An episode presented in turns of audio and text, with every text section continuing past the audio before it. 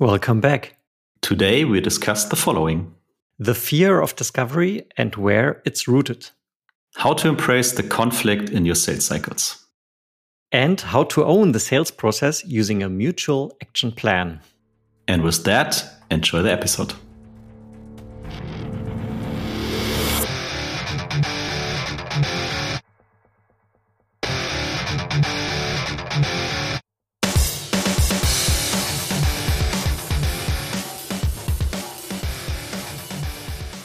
Sales Excellence. This is your podcast for software B2B sales and pre sales. My name is Tim and I'm a sales engineer at Seismic. And I'm Jan, a pre sales leader at SAP. Welcome to a new episode of our show. so, with that, one little housekeeping uh, disclaimer.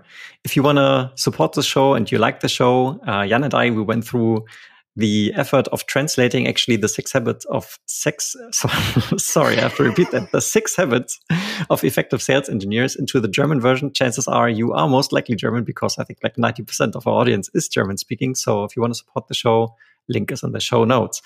Without further ado, let's introduce today's guests. We have Matt Wolach on the show and he is a SaaS sales coach with decades of hands-on experience and being a SaaS founder himself, actually, he has developed a framework for SaaS and how to close deals quickly and repeatedly. And actually, he is, well, obviously educating other software founders using his experience on that one. With a motto in mind, sales is hard, software sales is especially hard. He's, by the way, also a podcast host of the show SaaS Story in the Making. In the making, apologies. Welcome to the show, Matt. How are you doing?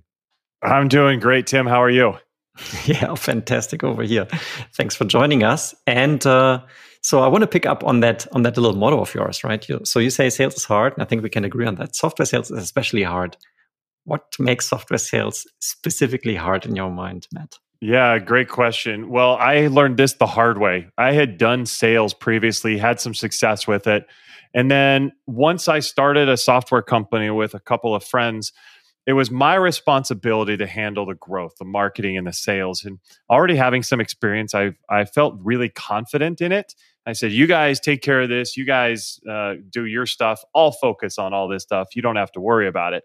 And what ended up happening was I fell flat on my face and couldn't do it and couldn't figure it out and didn't know why all of my old processes didn't work within the software world. And it took me quite a while to figure out the right process for SaaS. And some of the things, I mean, really, one of the major differences is that you're not just selling one thing and then it's over, they're done. You sell something, but then really every month it needs to be continually sold. We have a recurring model, whether it's every month or every year.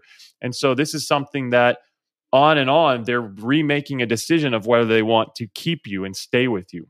And if you have a SaaS company where your customers don't stay with you and they churn at a high rate, you're going to be out of business pretty quick. And so it it went from hey, I need to sell something to now I need to be a bit more consultative, a bit more guiding and help them make the right decision for them. And it really kind of had me change my entire structure, my philosophies on sales. And I'm glad it did because it made me better. It made me help more people. And it was a really great experience to understand how to sell within the SaaS world, which was awesome. Yeah, makes a lot of sense. So you're saying the the main difference is the shift in mindset necessary if you're embracing a continuous success in the SaaS world as opposed to selling once off and then hit the ground running, so to say, and let the customer do their own thing, right? Exactly. That doesn't work anymore. Exactly. And the other thing is it, selling SaaS is different also because, you know, it's let's say you're selling a car. Like they can get in it, they can feel it, they can test drive the car, they can go out on the Autobahn and tear it up a little bit. But here, in SaaS, they can't really feel it. They can't get it. Now, maybe they did a trial, but sometimes in the trial, they don't put all their stuff in. And so it becomes really hard for them to realize what will it be like when our whole team is in here we're all trying to do this will it actually work for us and so helping the the prospect and your soon to be customer come to an understanding of what reality will look like is very difficult within the software world. Yeah.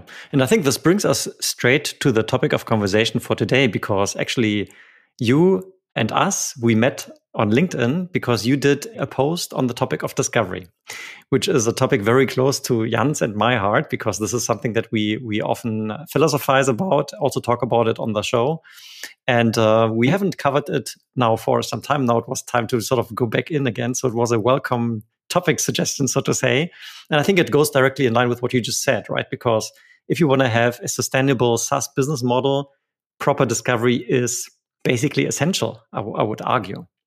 And we can go into that why that is in just a second. But I maybe want to start with a very specific question here. What I've observed in, in my, let's say, last 10 years of, of doing software sales. Obviously, me working in pre-sales, I'm a huge proponent of discovery. I want to do discovery with every single prospect that I come across because I fundamentally believe it's essential to success. However, sometimes there are some hurdles. Sometimes I speak to, for example, salespeople that say, hmm, yeah, discovery, we've done already some discovery. I've like three bullet points here. This is the discovery we're going to get. And now we're going to jump straight into the demo. And for me, that is not satisfactory. And the impression I get sometimes is there's almost like a fear, a fear of going into that discovery conversation. And I wonder why that is. I, I see that as well. And the other thing that I see a lot is in discovery, people think that really you're just trying to qualify, that we just need to make sure is this a fit? Is this a customer that we want to have within our ecosystem, within our community? Is this somebody who's going to get value? Are they a fit for this product? And that's great. You definitely need to understand that. You definitely need to make sure that that is somebody who you want to have around paying you over and over and over, and they're not going to be too much of an annoyance. But finding fit is just one of the things that you should be doing in discovery. There are other things in discovery that are necessary. There are other missions, so to speak, that you want to accomplish. For example, it's an opportunity to connect with your buyer. You need to make sure that you can connect personally with them, get them to understand that you are somebody who can help. You can demonstrate expertise within discovery through the questions you ask and how you dive in deeper on questions. They will learn that you know what you're talking about, even without you saying, I am an expert at this or that. Just by the way you ask questions and what you ask, they'll get it. And most importantly, in discovery that a lot of people don't do is that is a great time to get people really emotional, to get them really feeling the pain. Too many times we let up too early in discovery. We say, oh, there's a fit. Great, let's move on. We really need them feeling the pain. We need them to get emotional about their problems if they're going to make a change. And so that's you, it, discovery is more than finding a fit. You've got to go deeper and continue it, even if you know they're the right fit.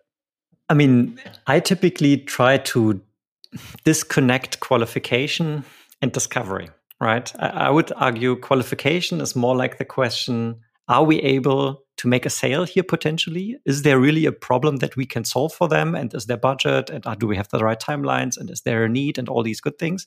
And then discovery, and I like the way you put it, is really where you go into the deeper technical topics. And here I'm not talking about integration. I'm more talking about like the deep business processes, the impact that we can potentially have by, well, obviously putting a solution in place at, at the later stage. Although discovery is obviously not the time to do the solutioning, right? It's more asking the right questions and conveying that expertise via asking the right questions. I really like that point um, because for being perceived as a subject matter expert, it's not about talking and selling. It's more about as you put it, asking the right questions.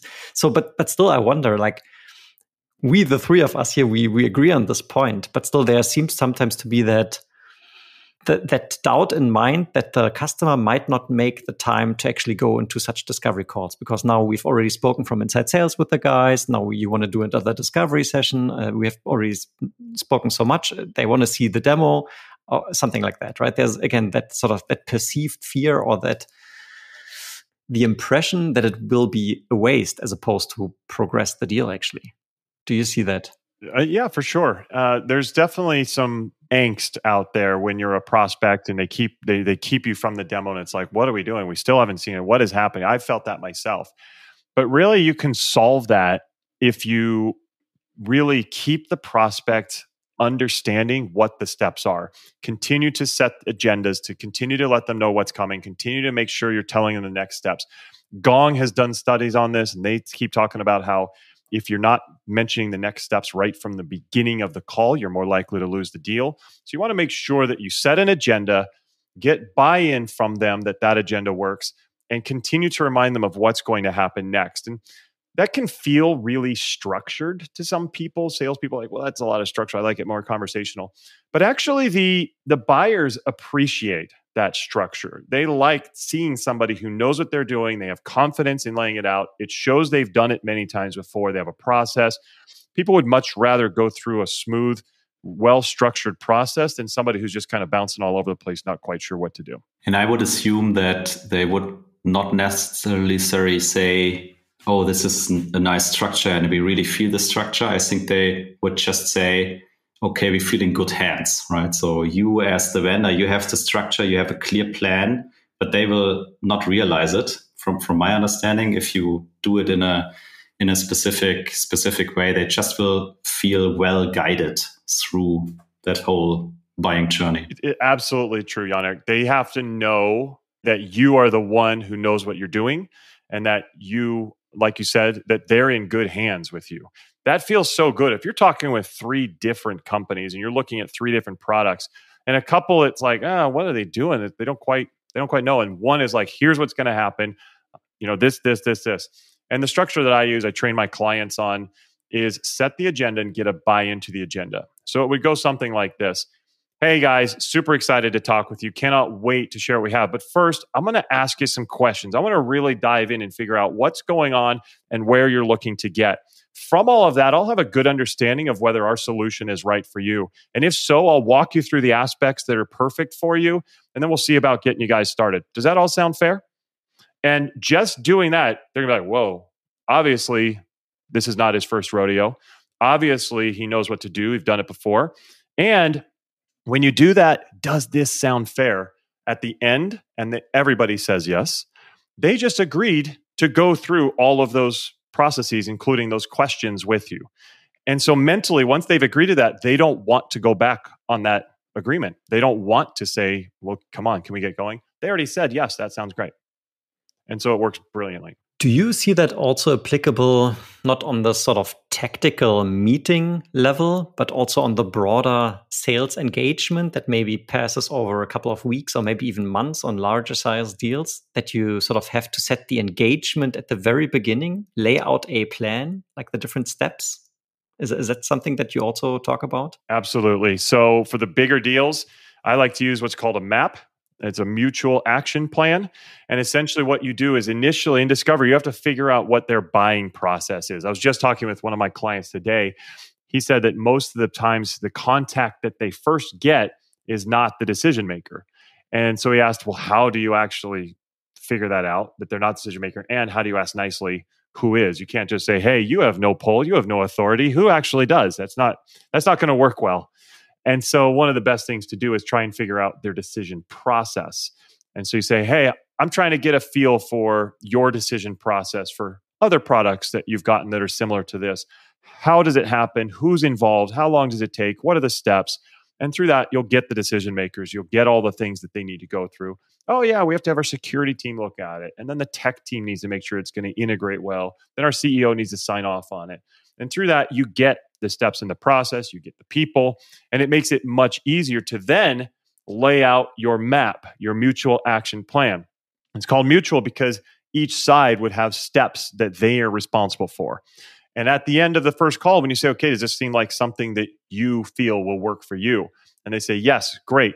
Well, then let's put together a plan that's going to get this in your hands. So we've laid out the steps in discovery. So let's just do that. I'm going to say the next step is the security team needs to reserve, uh, uh, you know, go through this and approve it.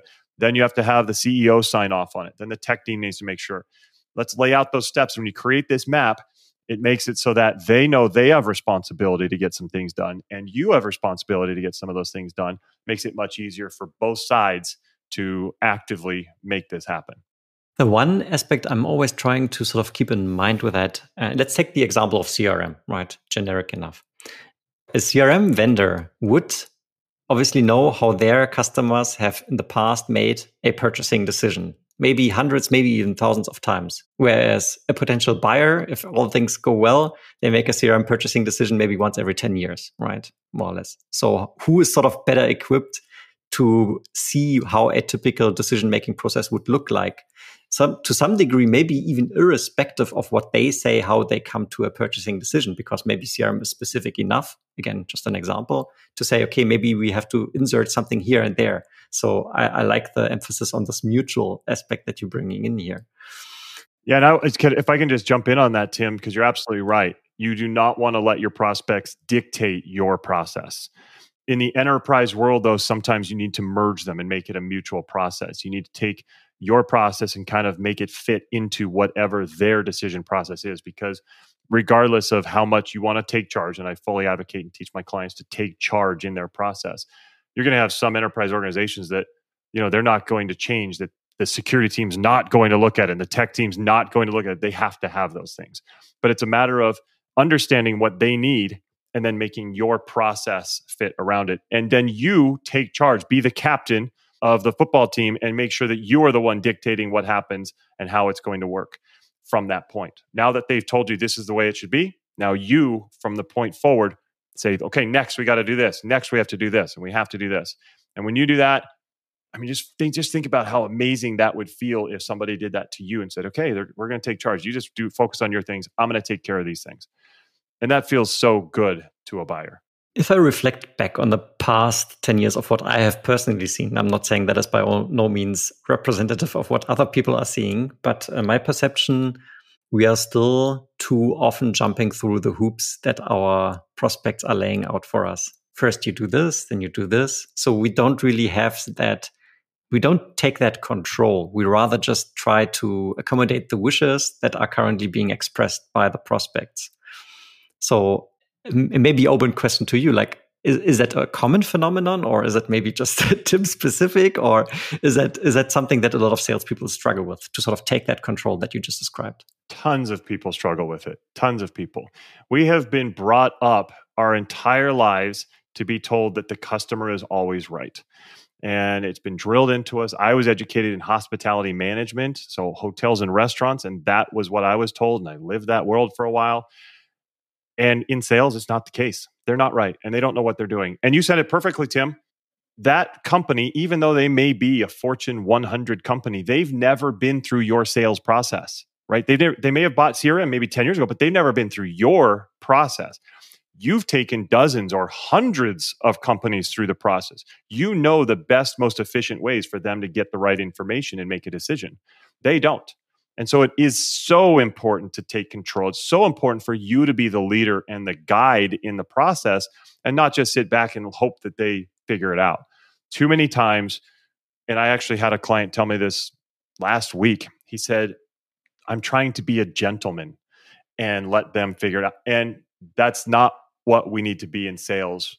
It, yeah, we want to be nice, we don't want to be jerks, but to just sit back and just kind of let them do it is not the right approach. We need to be the ones to take charge, take control, and make sure that the process happens. Because otherwise, with all the priorities that they have, it's not going to happen. So now maybe a bit of a theoretical uh, question now, because I'm, I mean, at least my experience, most deals are highly competitive, right? I mean, we gave the CRM example. Surely CRM market is extremely competitive, and many other software categories are as well. Now, if you have let's say there's two vendors involved in a decision making process and both of the sales reps are laying out that sort of engagement mutual action plan that you've just described. But maybe they don't i mean i'm just putting myself in the shoes of the customer now right? You have the ae over here. He says hey here's the mutual action plan. And then there is another sales rep over here and she says let's do it like this. And now i'm sitting in the middle as the customer and i don't know left right center what's going on but maybe again, that's maybe a theoretical uh, scenario because too little people are doing it anyway. Yeah, I don't know. Have you observed that? Have you ever seen that, or have you heard of such a situation? no, I, I think it is theoretical because in most scenarios, Tim, usually most people don't do it right. Uh, some software companies, big software companies, pay me money to go in there and actually observe their sales team and see what they're doing, and very few are actually doing all the steps correctly. So many are not doing this mutual action plan. And it's very unlikely you'll go up against a company that does. So, what we have seen, and I actually had on my podcast a guy named Chad Stewart, who is a professional software buyer. All he does is big companies hire him to go buy their software. Because, like you said, they don't buy CRM but once every 10 years or more. but he does it all the time. So they hire him to run the process. And I asked him, hey, tell me if you're up against, if you're looking at three different companies, if one has an outstanding sales process and the other two don't, does that make a difference? He says, absolutely. If I see somebody who dictates the steps, who walks me through it, holds my hand the entire way, shows confidence, knows what they're doing, that is absolutely the solution that we are going with. And it was great to hear that because I have felt that, but it's been more anecdotal. But to hear that a professional software buyer says the best sales process wins, that's powerful. We'll put a link to that episode in the in the show notes. I'm now extremely keen to also listen into it. I haven't heard into this one, um, but it's basically a confirmation of what we are sort of thinking about. Yeah, so thank you for that one. The second question I have in my mind, aside from that now relatively theoretical part, let's put that aside, which is a more practical one gatekeeping is a very common occurrence, right? I think you described it earlier. The person that we speak to in the beginning, maybe they're the project manager, they have sort of been given the task to do some evaluation, maybe there's not even budget and so on. And quite often they are reluctant to grant us access to a more senior decision maker, budget owner. How do we overcome that hurdle? So, one of the ways that I've found works really well is make them your champion and get them to become the champion. And too many times when we say, yeah, we want to get our champion, we don't get them to actively commit to being the champion. We need them to say yes. So, what you do is once you've, however you do it, you demo the product in most cases.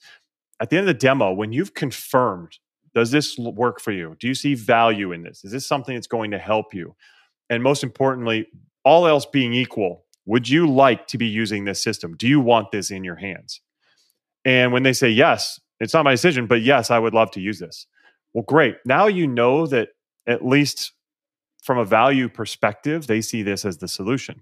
And so what we need to do is get them committed to getting it in their hands. So you say, okay, that's awesome. Now, earlier we talked about your decision process. We got to go to security and IT and your CEO and yada, yada, yada. Can, are you able to help me help you get this in your hands? Are you able to be the person on that side to kind of make sure that we take the steps necessary to do this? Because I've worked with several other companies. We know exactly what needs to happen to make sure that you get this product, but I need your help to do that. Are you willing to do that? Yeah, sure. Great. Tell me what you need to do. Awesome. And right there, think about that. Again, I've worked with lots of other companies. I know how to make it happen. I can show you. We can do this together. We can make you have this instead of, hey, yeah, hey, here's a PDF. Good luck. Hope everybody likes it. Like such a difference. Like this is somebody who knows their stuff. They're confident. They're going to guide me. I don't really have to do much. They're just kind of going to hold my hand and make sure that this happens. That feels so much better than, hey, here's a PDF. Hope that everybody understands what we have. See ya. Like it's not even close. So when you can do that and get them to become your champion, then you say, okay, well, first step, we need to meet with your CEO just to make sure we've got sign off before we talk security, before we talk to IT, and they approve it. Let's let's let's have that meeting. Let's set that up. How does Tuesday ten o'clock work? Like, don't get away from them until that meeting's booked. Don't just say, "Yeah, I'll send you an email. We'll find something." No, no, get the meeting booked while you have them on the call. And if they kind of hold back and they say, "Well, I don't know. I don't really want to get you in front. Of, that. I'm not sure. Can you send me some?" Say, "Wait, wait, wait. You just told me that you want this and I told you that we've seen the right process to get this. If I send you something, chances are it's not going to work. They're not going to get the full value. You just saw this, and probably most of the stuff that I showed you is swimming around your head. It's going to be really hard for you to reiterate that back to them. However, I can explain it to him really succinctly and efficiently, and it's going to make it so that he fully gets it. Let's set up that meeting so that he'll be able to understand it much more cleanly. Does that sound good? Yeah, and it makes it so much easier when you can take control. Don't accept that they want to do it after they told you, yes, I'm committed. Yes, I want this. And yes, I'm willing to do what you tell me. If they say no, wait, wait, you just told me yes. Why is it different now? You have to take charge. Yeah, it's uh, and for that you need to be able to handle that conflict, to be a bit confrontative about it, I suppose. Yeah, uh, and that that is another skill in itself. Yeah. Yeah, the first step is knowledge. One of my clients, John, he is working on this right now and he admittedly struggles with it. He said, It's in my head. I know that you, Matt, would go one step further, but he's, I'm, I'm having a tough time doing it. And so we talked about, hey, first of all, knowledge is the first step. You have to know that you need to do it. So the fact that you know it and are thinking it in the moment is key. Now you just need to take that one step. And once you take that one step, the next one is easier. And after you've done that and it works, the next client you have, it becomes easier and easier. And the repetition makes that more and more simple. So take that first step and make it happen. So I want to play devil's advocate here a little bit on on your response on how do we actually get that done in terms and your, your response was get a champion, right? Develop that champion and what I've seen, and maybe that's a cultural thing, right? I mean, I'm assuming you're operating most in the US market. Uh, is that right? My SaaS companies did. My clients are international. International, right. So, uh, and maybe, maybe it's a German thing. Yeah, could also be. Because now, what I've seen a couple of times uh, is that people that we try to develop into that champion role, they see or they, they sort of they get an impression of what you're trying to do and then they become a little bit more distant emotionally also to your solution. Even though you can tell by the way they phrase it the way they interact with you maybe you're even the preferred vendor.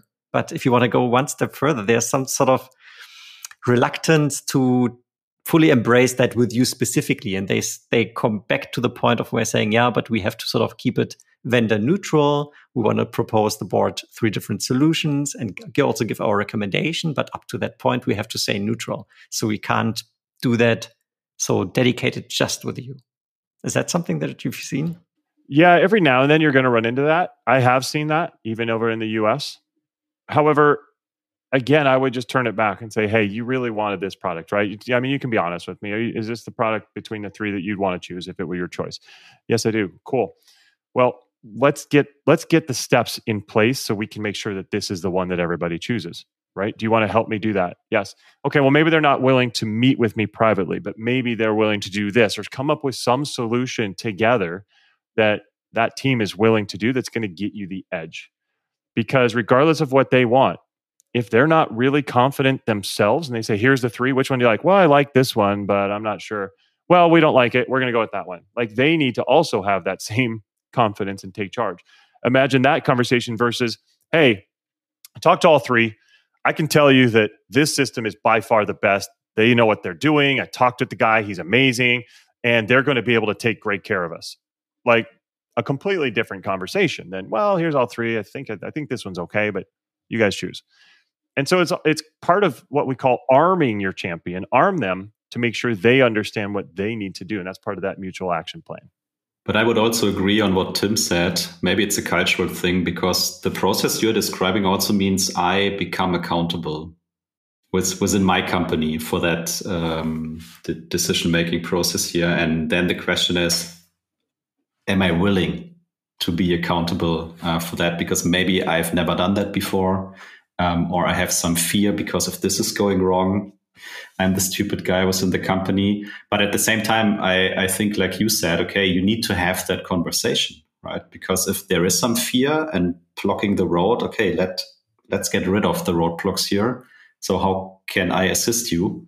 And and finding finding a good way. I think the, the key element is, as Tim said earlier, stepping into that conflicting situation and embracing it. Like, yeah, it's great to have that situation because maybe it's a conflict, but that will lead into a discussion and we will step out with a solution, hopefully. If we don't talk about it, there will be no solution at all. Absolutely. It's so well said, Jan Eric, because so one of my main formulas that we've followed forever that worked great for our companies that my clients follow, it's called the perfect deal process.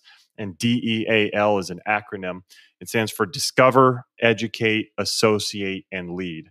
So we talked about Discover earlier, but this is really under the lead umbrella. And part of lead is drawing out objections. And so instead of just kind of letting things be and hopefully they present this correctly to their board or their CEO, if we ask them, do you feel comfortable enough being the champion in your organization for this product and getting this to be the selection? And if they're like, well, no, I don't think, you need to draw out why. What are the objections? The most important thing in objection handling is understanding the objections and getting them to say it. The worst thing is that they have objections and they never mention it. So you can't overcome the objections. You want those out. So if they have a problem with it, get it out, draw it out, get it on the table, and you can address it.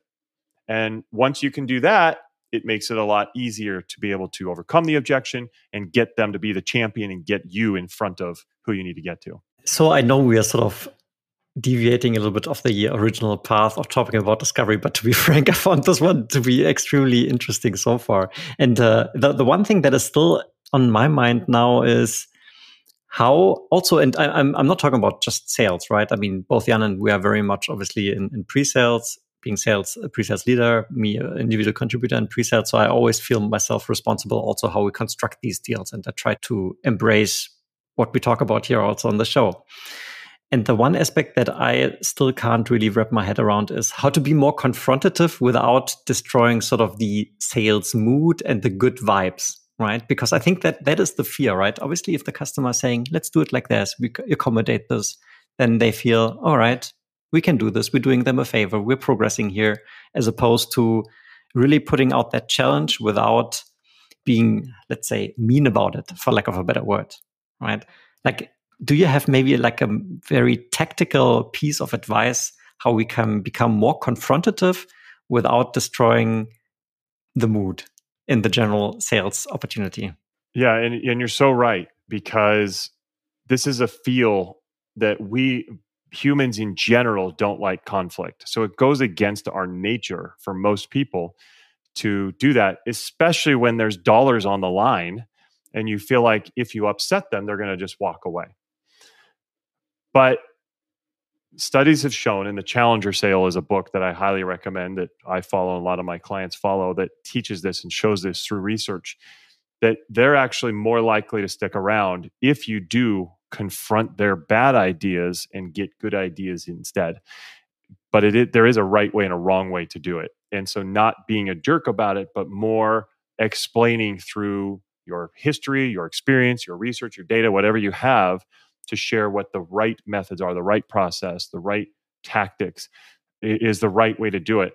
What I've used that actually you can take away actionably is um, a model called Feel, Felt, Found. Feel, Felt, Found works so so well, and I actually just just this morning was talking with software founders and shared this with them.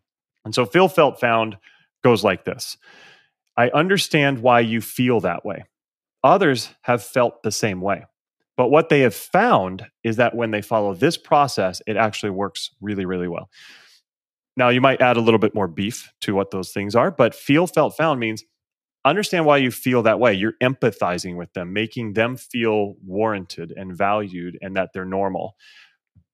Others have felt the same way. Hey, this is not unique. Like there are other people who have gone through what you're going through. And when you do that, now they're connecting themselves to those others, these random people that you just mentioned. They now put themselves in their shoes. And when you then say, what they have found is that this process works most efficiently. They now, since they put themselves in their shoes, they now will say, oh, if they found that, then I probably will too, meaning I should follow this process. The whole time I never said, I know I'm right and I'm the best and I'm amazing. I said, here's what other people have gone through. And I think you're going to have the same experience. That is super, super powerful and something that I have used very, very often and very successfully. Feel, felt, found makes it easy for them to understand the right process. Mm-hmm. Yeah, this makes a lot of sense to me, and it triggered another thought. And maybe this is where we can conclude the the, the, the conversation with discussing this last point here. And I think in order to execute what you just described, Matt, I think you need obviously you need confidence, right? You need the knowledge and you need the confidence to go chest out there in front of my prospect and say, hey, this is what we have seen in the past. And I think in terms of obviously that knowledge is available. If you as a new sales rep, you join a company, there's an onboarding program, you get educated on the market and so on, but you're still like maybe there for like two, three, four, five months. And keeping in mind that sales in SaaS is a relatively high churn position, right? Maybe you're switching even jobs every two, three years, maybe even more often. But to get to that point, and again, maybe this is also a cultural thing. I think the typical German, they wouldn't feel so comfortable going to a prospect after like three months and saying, Hey, we've learned this in the past for the past five years and so on, knowing they have only been there for like three months. So this is something that I'm trying to, to put my, my head around uh, right now, uh, how we can bring that together. I don't know if that's a question. It's more a comment on what you just said. No, I totally agree. Confidence is huge in sales. You have to be confident. You work much better. You come off much better when you're confident. And your buyer needs to see you as confidence, as confident. Because when they see that, it shows them that you've done this before, you've helped others. Nobody is confident on their first time. Nobody. Like I wouldn't go into a sales situation confident, even though I've done it for 20 years. It's not going to happen. And so I highly, highly recommend getting repetition. Get those reps in. Talk with uh, or do role plays with your new reps. My role play or my reps would role play with me at least 20 times, at least before they ever had a real conversation with a real prospect. So once they've gone through training, gone through all the stuff, got ramped up, learned the process, then role play over and over and over. And when they're actually talking with a prospect, it's not going to be the first time. It won't be their first time talking about this thing. They will have gone through it with you a lot. And still, they won't be all the way confident, but they're going to look a lot more confident than they would if they had not gone through that process. And then the more they get the repetition talking with prospects, the more they have those conversations, the more and more confident they feel. And some of that confidence is manufactured. It's quote unquote fake, but you have to show it. And confidence comes from uh, like looking confident comes from being enthusiastic, being passionate, having stories behind what you're saying, talking about relevant customer stories. These are all things that even new reps can do if you train them correctly. I think those were some fantastic closing thoughts. I don't really want to now uh, ruin them. Thank you for that fantastic summary here. And maybe even onboarding could be a topic for another conversation at some point in the future, because it seems you have a lot of experience there as well. And I found it very interesting what you just described. So, looking at my co host, Jan, do you have any other further comments, questions for Matt, or should we conclude here? Enablement and coaching. I love it. And no, no other comments. Just thank you so much, Matt, for being with us and sharing all these insights. My pleasure. My pleasure, guys. This was fun. Yeah, thanks. Thanks for jumping on, Matt. And uh, I think we took a different direction in the conversation, but I think it was extremely valuable. Um, we probably have to rethink the title. Originally, was supposed to be around discovery. Now we have to think about a different one, but that's fine. Also, big thank you from my side for for joining us on the show. And uh, with that, I would like to wrap up Sales Excellence, your podcast for software B2B sales and pre sales. Get in touch with us on LinkedIn. Thanks for tuning in again. And of course, until next time, bye bye. Bye bye. See ya.